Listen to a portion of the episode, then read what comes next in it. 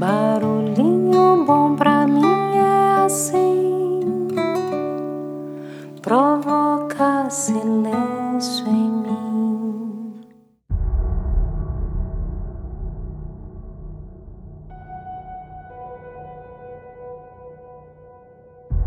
Hoje eu quero compartilhar mais um texto que desconheço a autoria, mas o título é O Medo. Então vamos lá, abre aspas. Numa terra em guerra havia um rei que causava espanto. Sempre que fazia prisioneiros, não os matava. Levava-os para uma sala onde havia um grupo de arqueiros de um lado e uma enorme porta de ferro do outro, sobre a qual via-se gravadas figuras de caveiras cobertas por sangue. Nessa sala, ele os fazia enfileirar-se em círculo e dizia-lhes então: Vocês podem escolher entre morrerem flechados ou passarem por aquela porta ali, onde tem as caveiras, e por mim serem lá trancados. Todos escolhiam serem mortos pelos arqueiros, sem exceção. E ao terminar a guerra, um soldado que por muito tempo servira ao rei dirigiu-se ao soberano e perguntou: Senhor, posso lhe fazer uma pergunta?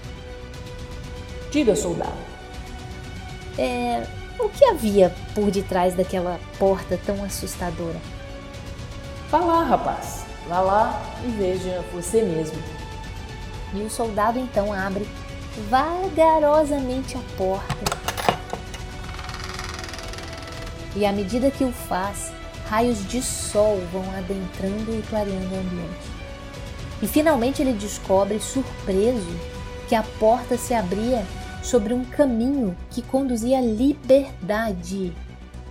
O soldado admirado apenas olha o seu rei que diz: Eu dava a eles a escolha, mas preferiram morrer a arriscar-se a abrir essa porta. Uau! Quantas portas deixamos de abrir pelo medo de arriscar? Quantas vezes perdemos a liberdade e morremos por dentro apenas por sentirmos medo de abrir a porta dos nossos sonhos? Pense nisso. Fecha aspas. E aí? Que tal esse barulhinho bom, hein? E você? Escolheria morrer flechado? Ou abrir a porta, a assustadora porta do medo? Já parou para pensar que tudo que você procura pode estar do outro lado do medo?